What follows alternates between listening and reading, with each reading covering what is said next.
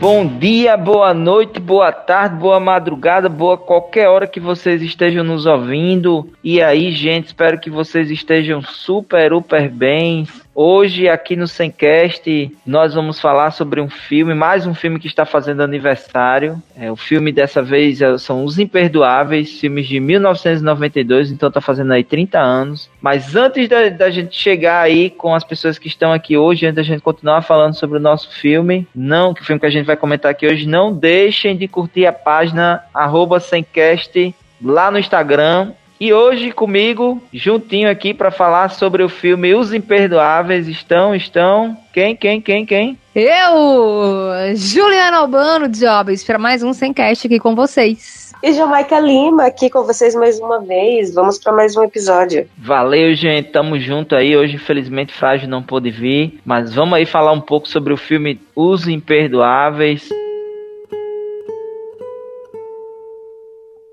O filme que foi lançado em 1 de setembro de 1992 é um filme de 2 horas e 11 minutos, classificado como faroeste drama. Tem em sua direção Clint Eastwood, essa que seria a última obra desse diretor e ator, né, que ficou famosíssimo aí pela carreira nos filmes de ação, é, nos filmes de Wesley, né? Ação, barra ação, a série dos dólares aí. E teve o roteiro de David Webb Peoples, elenco, além do próprio Clint Eastwood, Jane Hackman e Morgan Freeman. E que falar sobre esse filme, que foi vencedor de quatro Oscars, incluindo melhor filme diretor. Os Imperdoáveis, ele acabou só não levando uma das estatuetas que ele era, à época, um dos favoritos, que foi exatamente a questão do melhor roteiro original. E o roteiro, que é de David Webb Peoples, também é o mesmo autor lá, o mesmo roteirista de Blade Runners, que é de 1982, e também estaria fazendo, fazendo aniversário, né, por este ano. É, Os Imperdoáveis, esse filme, ele traz Clint Eastwood como assassino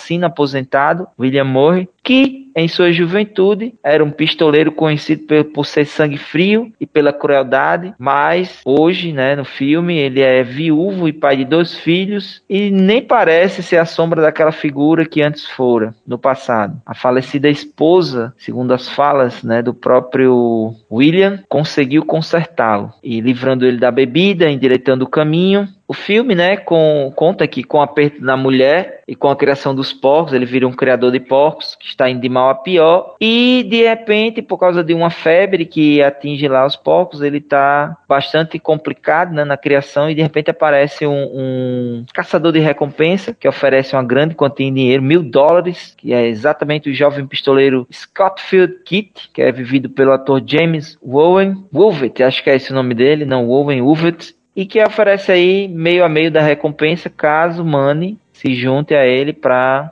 matar dois cowboys que retalharam é, mutilaram o rosto né, de uma prostituta no vilarejo de Big Whiskey. Inicialmente, Big é, Money declina a oferta, mas decide aceitar a parceria porque, enfim, né, as coisas não vão muito bem. E convida o então parceiro, né, parceiro de outrora, antigo colega, Ned Logan, que era o bom de mira, vivenciado por Morgan Freeman, e o que o trio não sabe é que a recompensa anunciada pelas mulheres prostitutas, né, foram as amigas prostitutas que lançaram essa recompensa. Tem toda uma discussão no filme a respeito dessa desvalorização das mulheres, né, é, ainda mais quando prostitutas. Essa recompensa ela despertou a atenção de muito mais gente, né, e do xerife da cidade, Little Bill, que não quer bagunça lá e que não permitirá esses assassinos na cidade. Big Whisky. Mais ou menos isso, o filme. Vocês querem falar alguma coisa, gente? Querem começar falando alguma coisa? Querem complementar alguma coisa? Como eu disse, uma grande curiosidade sobre esse filme é que esse seria o último filme de Clint Eastwood, mas que acabou não sendo. Né? Depois vieram muitos outros. É isso aí. Alguém gostaria de falar alguma coisa? Então, Jobs, era isso que eu ia começar falando, né? Que o filme tem essa relação aí com a vida pessoal do, do ator e diretor e tal. Porque assim como o personagem principal, né? Ele tá meio que se despedindo da vida que ele levava antes. É, de certa forma, é o último faroeste dele, né? Mas ele havia dito, né, em entrevista e tal, que seria o último dele como diretor e não foi, né? Ele tem mais uma pancada aí de filme, filmes bons, né? Em que ele é, atuou e dirigiu, ou só dirigiu, ou só atuou. Enfim, é, Jobs, assim, eu confesso que não foi uma experiência muito prazerosa para mim assistir a Os Imperdoáveis. É, eu achei que depois, né, as discussões que são propostas no, no filme e tal, e fazendo, né, a, pesquisa aí sobre o impacto dele e tal pro cinema, enfim, é, para mim ele ganhou outro tom, né, outra, outra cor né, nas, nas minhas pesquisas e tal. Mas, assim, assistir não foi muito fácil, assim, para mim. Eu achei que eu iria gostar muito desse filme, porque eu já vi alguns outros filmes de faroeste, né? E é um gênero que, tipo, é o famoso não tenho nada contra, né? Acho legal e tal. Tem até amigos que são. Mas, assim, não foi. Eu achei ele um pouco cansativo, sei lá, um ritmo um pouco mais lento. Eu não sei se era o meu dia, aquele dia que talvez não tivesse, é, sei lá, apropriado para acompanhar essa saga aí do, do Money, né? Mas assim, achei legal sobre algumas óticas, né? Por exemplo, essa questão das prostitutas, né? Achei legal é, elas terem se unido para de alguma forma buscar justiça para a amiga, né? Delas e tal. Visto que a justiça dos homens, dos homens mesmo, homem, uma mulher e tal, ali não, dali não sairia, né? Porque elas, elas eram vistas como mercadoria, como negócio. É tanto que no momento lá o, o xerife diz, ele nem, o xerife nem trata com ela sobre o que aconteceu, né? Ele trata com o dono do cabaré lá, né? Ele, ele trata com o cara, inclusive como se elas fossem realmente a mercadoria que foi danificada, né? A moça, enfim. E aí aceita lá, uma, ah, tá bom, me traga tantos cavalos para poder repor o prejuízo do cara aqui, beleza, tudo certo. E elas ficam com aquele sentimento de que, poxa, sim, e aí, a vida dela, pro resto da vida dela, entendeu? Uma, tipo, uma reparação que não foi nem pra mulher que foi atingida, né? E eu achei muito legal isso delas, delas se unirem, juntarem as economias e proporem, né, esse, esse negócio do, do, da recompensa, né? Quem matar os caras que fizeram isso aqui, a gente dá uma, dá uma recompensa financeira, né? Eu achei isso muito legal. É, embora que ao, e ao longo do filme eu achei que caberia, não sei, enfim, pegar mais a ótica delas, né? Já que era, é, é, era uma questão delas que estava motivando toda aquela saga que iria se iniciar ali. Uma coisa que eu achei também interessante é a jornada dele, né? Tipo, era um homem que já tinha se aposentado, né? Um cara que tinha aí uma, um background aí gigante de ser um matador, de ser o bichão, de não sei o que, lá. Ele tinha uma fama que antecedia ele, né? E aí a gente conhece, encontra ele num estado assim que, tipo, poxa, o cara não consegue nem montar um cavalo, entendeu? Como é aquele cowboy herói fuderosozão e não sei o que, é esse aí, né? É alguém que se perdeu. Não é essa pessoa que a gente tá vendo, definitivamente. E aí, como na jornada dele, né, que ele já estava afastado dessa vida, como ele vai se reencontrando nessa vida, né? Tinha alguns elementos que ele sempre falava, né? Tipo, ah, ele sempre bebia, tava sempre bêbado, não sei o quê. E eu não bebo mais, né? E aí, uma das coisas que ele volta a fazer, né, é beber. Isso é uma coisa que a gente vê, né? Ele volta a beber. Enfim, aí até que chega naquela cena lá final, né, em que, enfim, ele se reveste de novo, né, da, da figura que ele era quando jovem, assim, que era, né, um, um grande matador, enfim, naquele cenário ali. E aí, em contraponto, né, você tem o jovem, que é o que vai oferecer a, a, a, a proposta para ele, que é um cara que se diz bichãozão e na verdade não é nada, não é ninguém ainda, né? Só um cara que viu uma oportunidade de entrar numa, aventura achando que seria uma coisa e é completamente outra coisa, né? Uma coisa que eu acho interessante é que o filme escolhe não exaltar de maneira nenhuma, né, a questão do uso da arma, né? Muito pelo contrário, em vários momentos é, eles mostram personagens que se sentem abalados com aquilo, né? Tipo, matar alguém, você ferir alguém, você sabe saber que a pessoa não vai voltar mais a respirar, enfim. E dentre outras questões, né, que aí eu tenho certeza que vão surgir durante a nossa conversa. Mas é isso. Show, Juliana. É, realmente aí tem muitos pontos, sabe? Eu, eu penso que esse arco das prostitutas, né, das mulheres prostitutas, ele é um arco acessório, digamos assim, né? Como você, enquanto mulher, enfim, vendo que é revoltante, né? A maneira como elas são tratadas, é como mercadoria. É, o xerife, como você falou, se dirige ao dono da taverna, do cabaré lá, e ele fala: Ó, oh, houve um investimento, quem é que vai me reparar disso? É, e eles vão depois deixar os cavalos que foram prometidos e até tentam, né, dar alguma reparação, mas aí as mulheres chegam e dizem: Que história de reparação é essa? A reparação não é financeira. Né? Vão daqui, vão embora e jogam fezes lá neles, eles, eles pegam o beco, né? Mas assim, eu, eu, eu penso que esse filme ele traz diversas coisas, diversos pontos que quebram exatamente para aquele, aquele western que a gente tava, acabou se acostumando, digamos assim, né? Se bem que pra gente, não, a gente não acompanha primeiro os filmes da década de 60, 70 de western para depois ver esse, né? A gente até pode ver isso de uma maneira aleatória, mas é, é o grande ponto sobre aquela saga do herói que é o escrotão, né? Que é cara que é um bom pistoleiro, enfim. E é o contrário disso, é a pessoa que é, é mostrando uma fase em que essa pessoa na juventude era o fodástico, né? Envelheceu, que não consegue mais montar num cavalo, que tem algumas dificuldades. E, enfim, eu penso muitas coisas que são tratadas desse ponto de vista humano, né? do ponto de vista no sentido do, do cara que não era, era um iniciante, inexperiente, mas que se fazia lá, não, ah, eu sou um pistoleiro, não sei o que, você que vai comigo, aquela coisa toda. E aí o cara era um medrosão, se esconde lá no banheiro, né? Fica literalmente se cagando de medo, né? Porque parece aquele aquele povo que foi para aquelas pessoas aqui, aqueles brasileiros aqui que, que são dignos de riso, né? Que foram para essa triste guerra que está acontecendo aí, achando que era Call of Duty, né? Chegaram lá, bomba, não sei o que, ai, não, eu tenho, tenho que voltar para casa, né? Então, é, é, uma coisa que revela muito esse lado, né, humano do entre o fazer e o entre o ser e o fazer, né? É a coisa que eu acho muito, muitas coisas são interessantes ao longo do filme, muitas, muitas, vou pontuar só algum aqui, alguns aqui inicialmente, depois, é, a coisa do, essa, né, do, do, do, que parecia, mas não era, a coisa do, da calma, da, da tranquilidade diante do, da, do mecanismo que funciona, como funciona um tiroteio, né, que Clint Eastwood fala que não, a,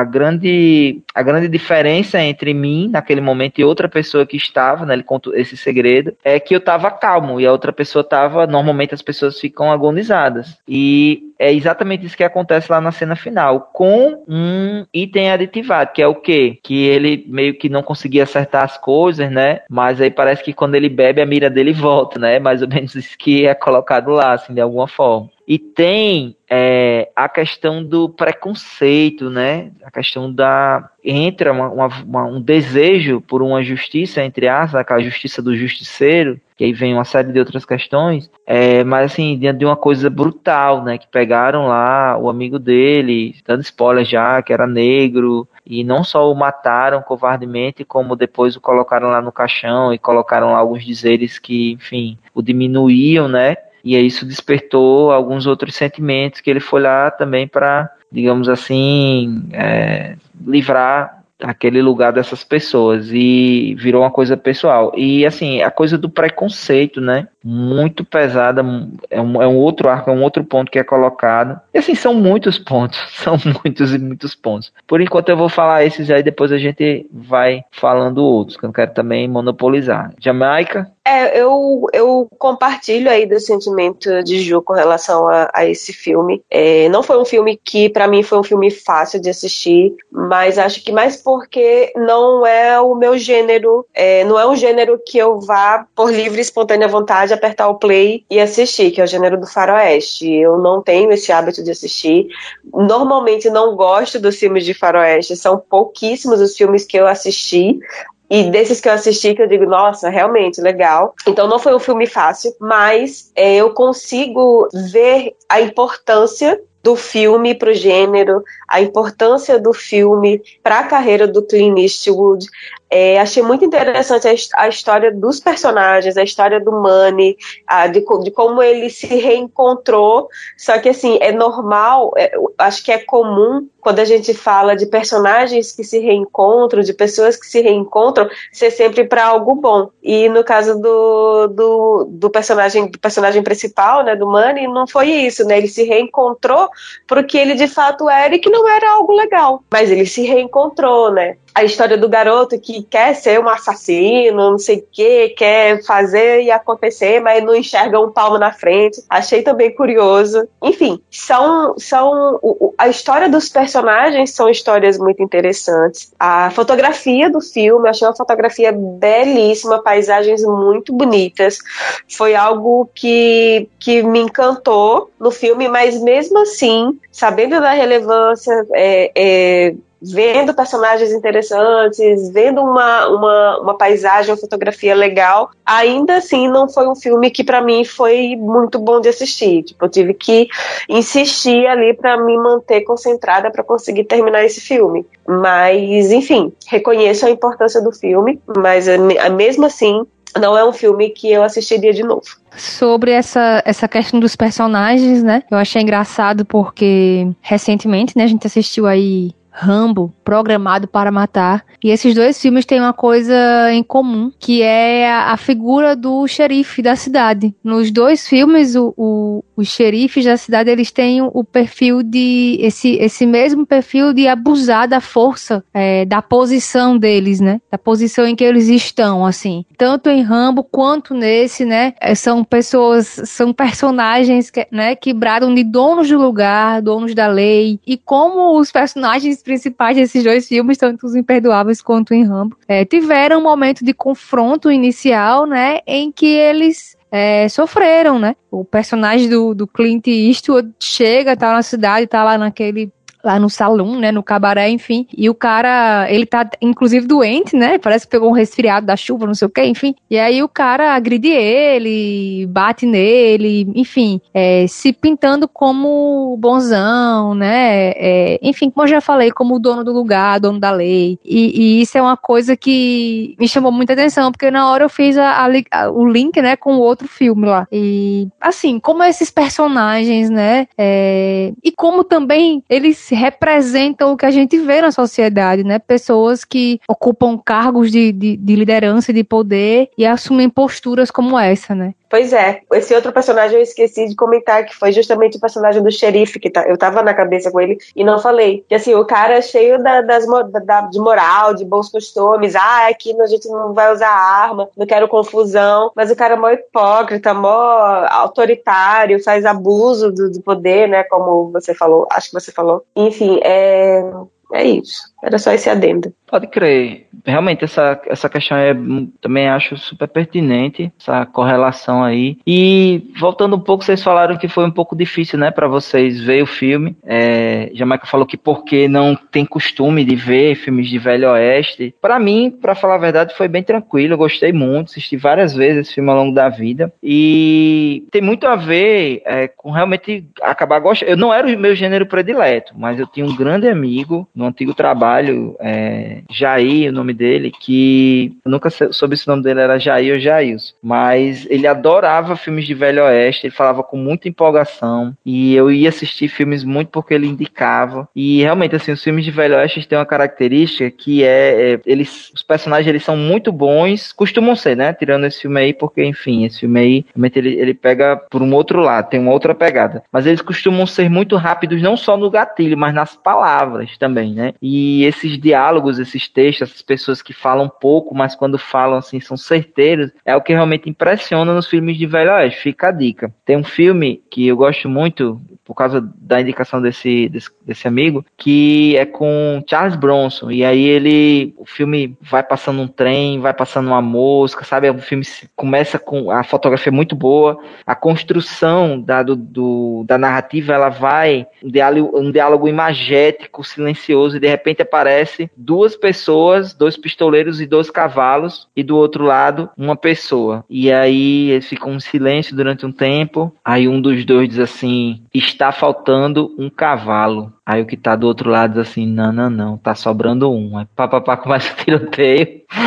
e, enfim, é, sabe, tem essas coisas. E tem um filme também é muito bom e que é um marco para a história do cinema, que é com Clint Eastwood, lá de, de Sérgio Moron, Sérgio... Ai, gente, sempre esqueço o nome, peraí. Deixa Sérgio Leone. Sérgio Leone, exatamente, que é o que? Chegou pra gente como Três Homens em Conflito, quando na verdade é em inglês traduzindo seria o Bom, o Mal e o Feio. E aí é um filme que marcou porque foi ele que inaugurou aquele plano da cintura, que eu esqueci o nome agora. Plano Americano. Plano, Plano Americano. americano. Isso, uhum. Plano Americano foi ele que inaugurou. É, tem uma história sensacional, uma fotografia sensacional. E assim, é um filme que, quando, quando se dá a oportunidade, você costuma gostar. Então, assim, ver e depois disso, né, particularmente eu fui assistir o do Dó, fui assistir a série Dólar, fui assistir alguns outros filmes, Pistoleiro Sem Nome, enfim, que era também com Clint Eastwood, né, que foi onde ele fez o nome dele, na década de 60, 70, com filmes de Velho Oeste. E realmente você acaba se apaixonando, sabe? Quando você pega, assim, essas características. É igual uma série que você começa assistindo os primeiros capítulos, você, ah,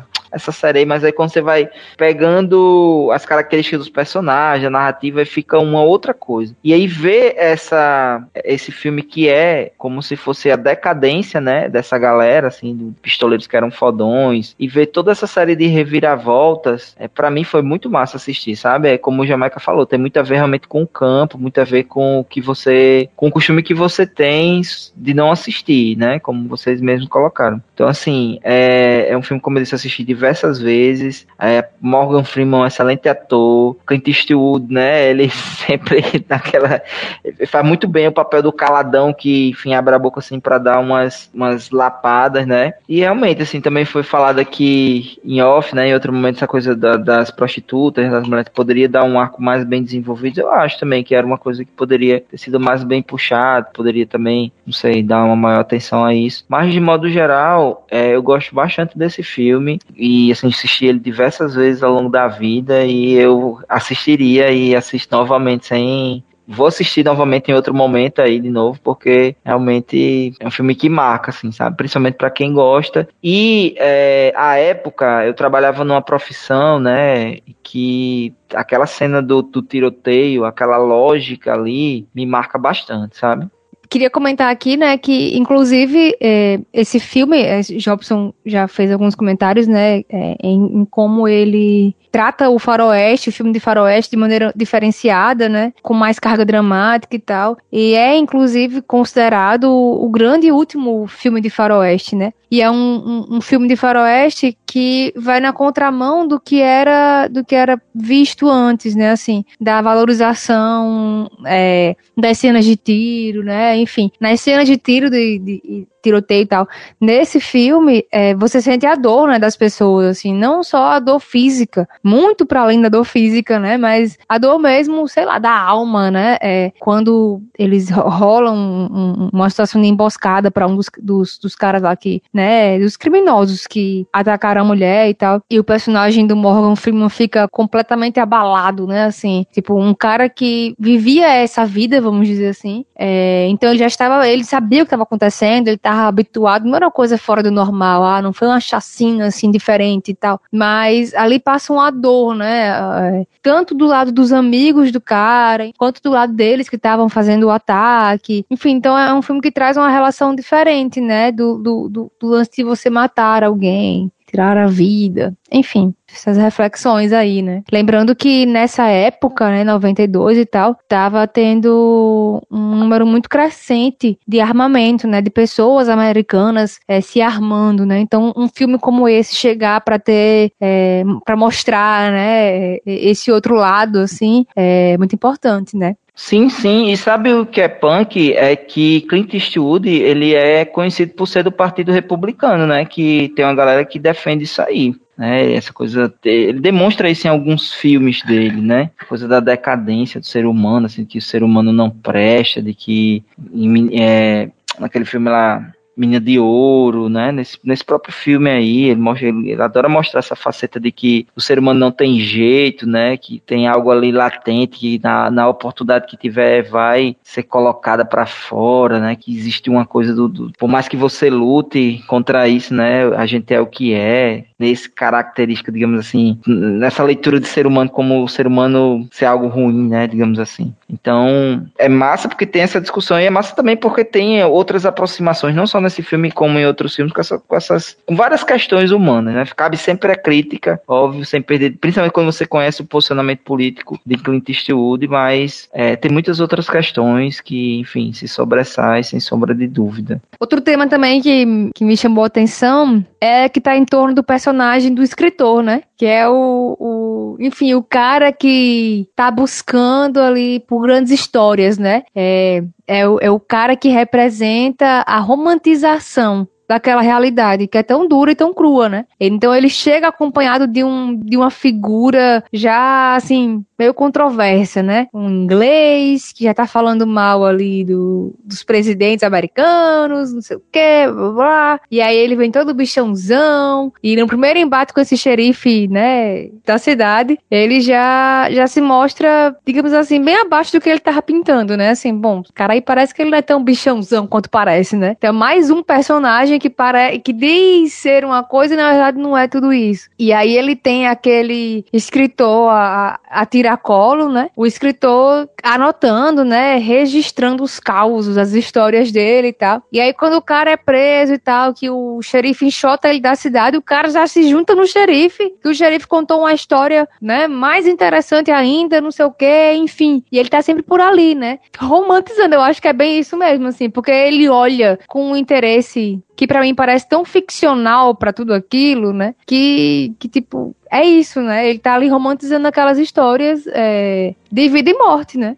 Pois é, a importância aí, né, do, do, contar da história. E é mais ou menos o que, como você falou, a coisa da romantização, né? É mais ou menos o papel que nos, hoje em dia a mídia tem, a mídia policialesca, né? E acaba romantizando aí o lado dos justiceiros, enfim, acaba suprimindo toda uma série de contextos, de realidades, de humanidades, de que, enfim, que estão aí né, nas situações. É, tem, esse filme assim, refaça, assim, é, é, eu gosto muito, é fenomenal. Eu gosto muito, como eu falei da cena final, a coisa da morte do xerife também, né? Assim, é, como você falou, essa coisa dele ser a autoridade, ser a lei, de ser o fodão. E no final das contas, coitado, ele erra os tiros tudinho, não acerta um tiro, fica nervoso, fica. Né, quando, a, quando ele tem colocado a autoridade dele à prova, digamos assim. Não é nem a autoridade dele à prova, mas quando ele, quando ele tem que usar o poder. O, a, quando ele tem que exercer a função dele, né? E essa, essa leitura que ele faz dele de que é sempre se coloca como fodão e tal. Ele não é nada, ele é um pobre coitado, né?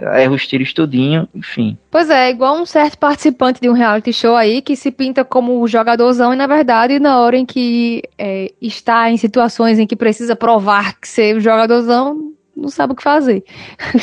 é isso que rola com esse xerife aí também, né?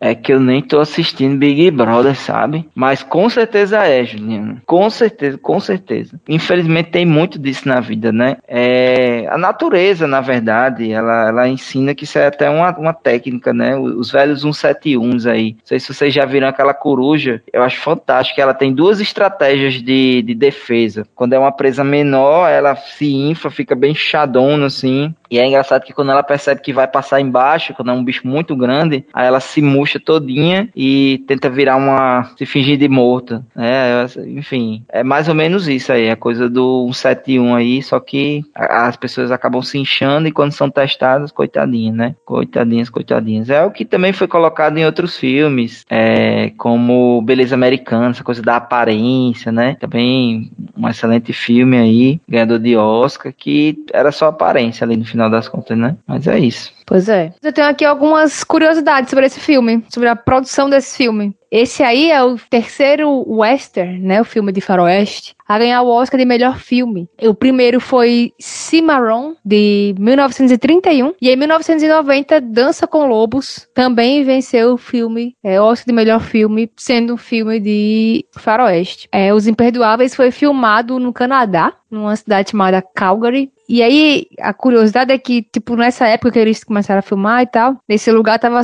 assim, um clima muito seco, sabe? E, e, a maior parte assim das chuvas que, que acontecem no filme, né, são efeitos especiais, né, foram criados e tal, tal. Só que a neve que caiu quando tem aquela cena em que ele tá doente e tal, não sei o que, se recuperando ali, é, essa neve realmente foi real e ela foi assim inesperada, né? Então eles tiveram que improvisar.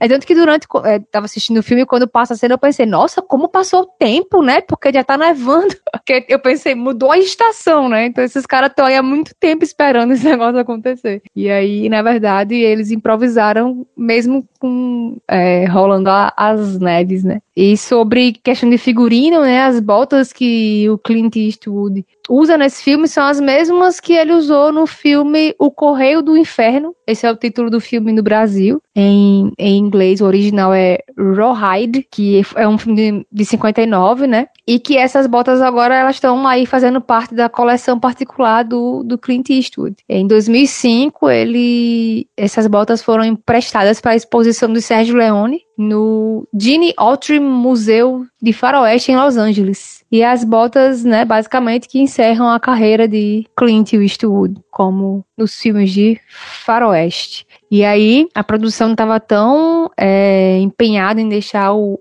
a atmosfera mais próxima, né, do, do, da realidade ali da época, que nenhum veículo motorizado foi usado no set aí da cidade de Big Whiskey, né? Então a galera se locomovia a cavalo, com carrocinhas, para evitar, para que não desse nem a, o, pé do perigo de, de vazar um ruído de motor durante as gravações. Olha aí. Meu amigo, a galera é ninja, né? É, eu queria só fazer. Eu não sabia que Dança com Lobos podia ser considerado um western, embora tenha índios e tenha lá o pessoal confederado, mas eu sei que era mais um, um, um, filme de época, porque, enfim, não tem aquela. não tem coisa dos pistoleiros e tal. Mas legal saber, eu não sabia que outros filmes de western tinham ganho também o Oscar. Pois é, informações aí direto do site do IMDB. E como meu amigo Flávio não tá aqui, mas eu sei que ele gosta de saber, vou trazer aqui a informação sobre qual é a avaliação desse filme no IMDB. E tem uma nota de 8.2 de 10, né? Que é uma avaliação super alta nessa, nesse site.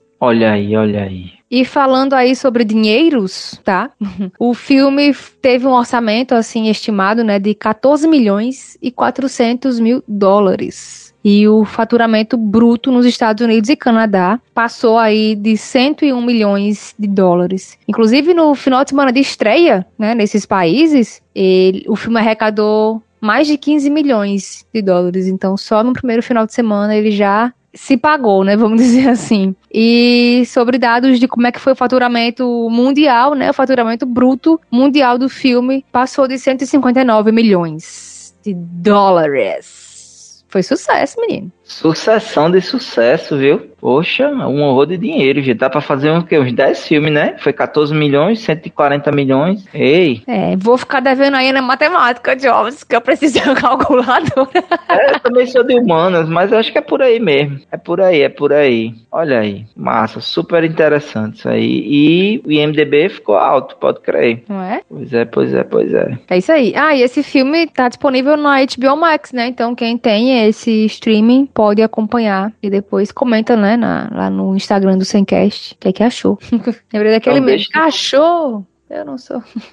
Tô por fora desse meme.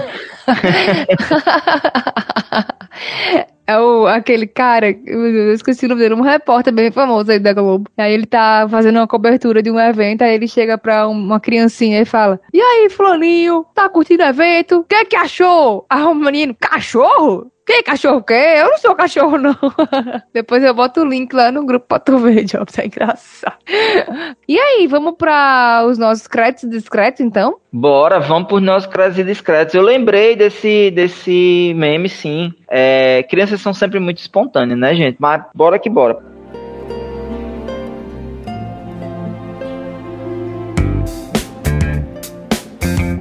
Para quem não lembra ou não sabe, o nosso crédito e descreto é um momento em que cada um dos nossos e nossos participantes vai trazer algo que acredita para alguém que recomenda ou algo que dá um descrédito. E aí, quem gostaria de começar hoje? Posso ir, gente? Posso começar? Pode. Olha, por favor, Jamaica, faça as honras. O meu crédito de hoje vai para um clipe que eu só descobri umas semanas dessas aí atrás, mas que já foi lançado acho que tem um tempinho. Foi lançado esse ano ainda, mas tem um tempinho. Que é o novo clipe do, da nova música do Michael Bublé. A música chama I'll Never Not Love You. A música é muito gostosinha de ouvir, eu tô apaixonada nessa música. E o clipe é muito legal, então quem puder assistir, tem no YouTube. É, a música, ela, ela faz referências a vários filmes e esse clipe é meio que uma continuação de um clipe anterior, de uma música anterior do Michael Bublé chamada Haven't Met You Yet. Que nessa Haven't Met You Yet, ele meio que encontra a mulher da vida dele, que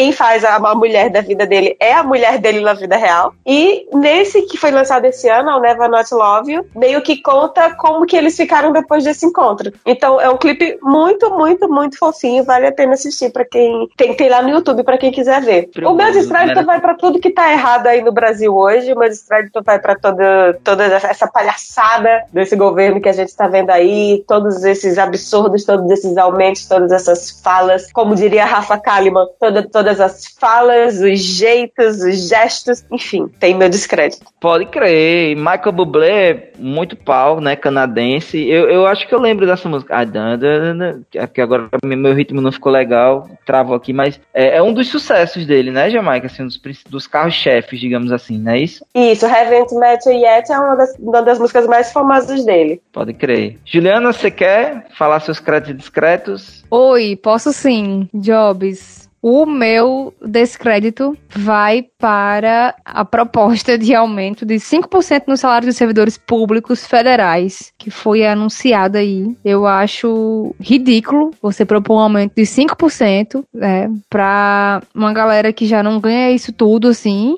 e que tem sofrido com a inflação, né? Todo mundo tem sofrido com a inflação, mas você propor aumento de 5% querendo calar todas as categorias é muito frustrante, é muito cara de pau, entendeu? Então esse é meu descrédito para e o meu crédito. Tem meu descrédito, Ju. Olha aí, show.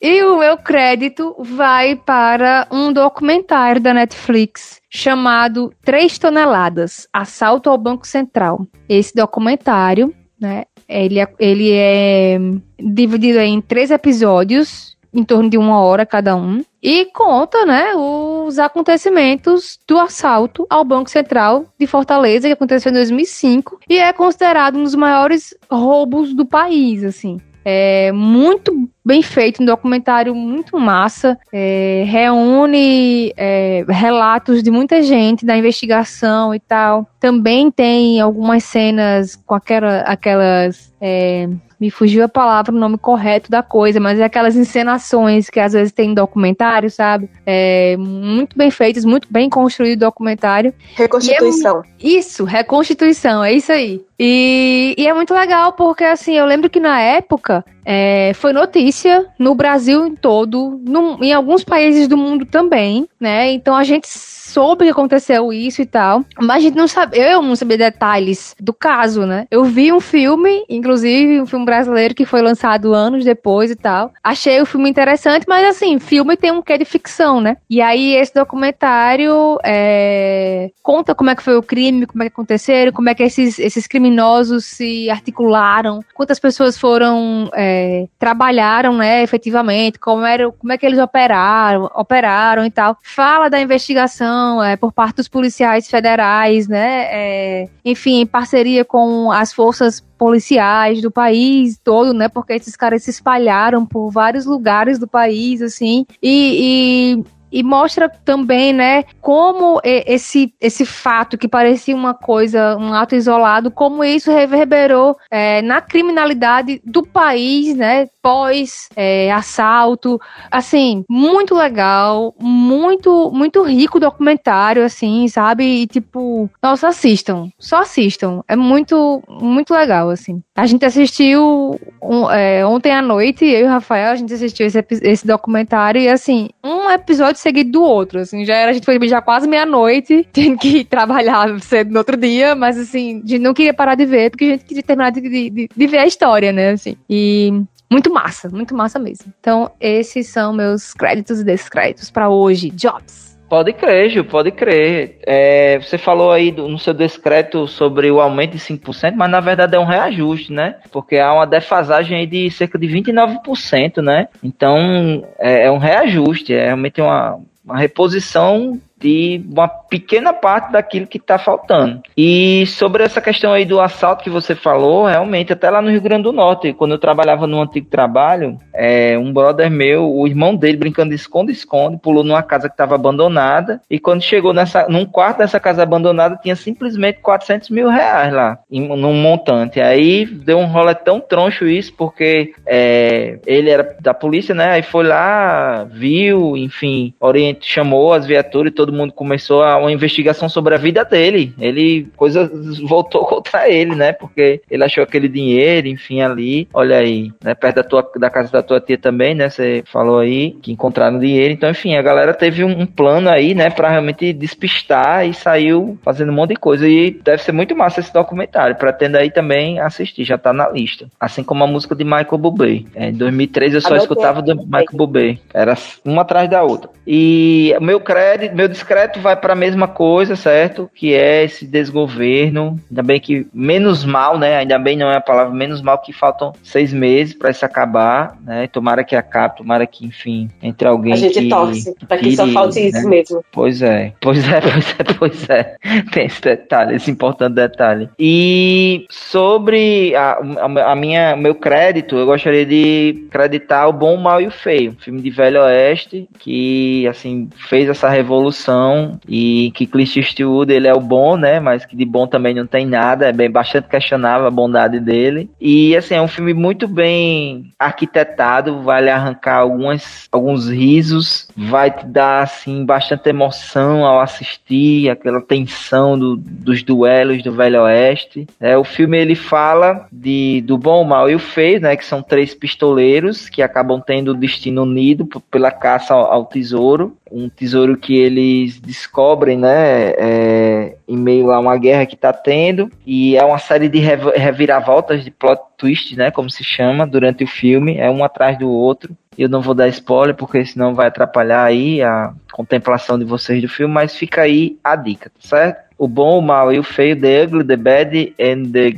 the Good, The Bad and the Ugly. E em português ficou Três Homens em Conflito. Você não encontrar com esse título, né, em inglês, tem em português Três Homens em Conflito, que é de Sérgio Morricone, né? E tem a trilha sonora lá muito irada, inclusive a trilha que vem depois nos filmes de Velho Oeste, aquela começa nesse filme aí, tá? Essa famosa é do Ennio Morricone, né, essa trilha? Isso, exatamente. Então é isso, gente. Esse é o meu, são meus créditos discretos. Olha, anotei sua dica, Jobs. Não garanto assistir, porque como eu falei, não é o meu gênero preferido, mas tá na minha listinha. Tá igual Ju anota os dorama que eu indico pra ela, ela anota na lista, eu anotei o filme aqui, a sua indicação pra assistir também, tá bom? Mulher Jamaica, todo episódio me alfineta em relação a esses doramas. Mulher, eu vou assistir, só não sei dizer quando. também coloquei na minha lista Jobs, esse eu vou assistir também. Um clássico, né?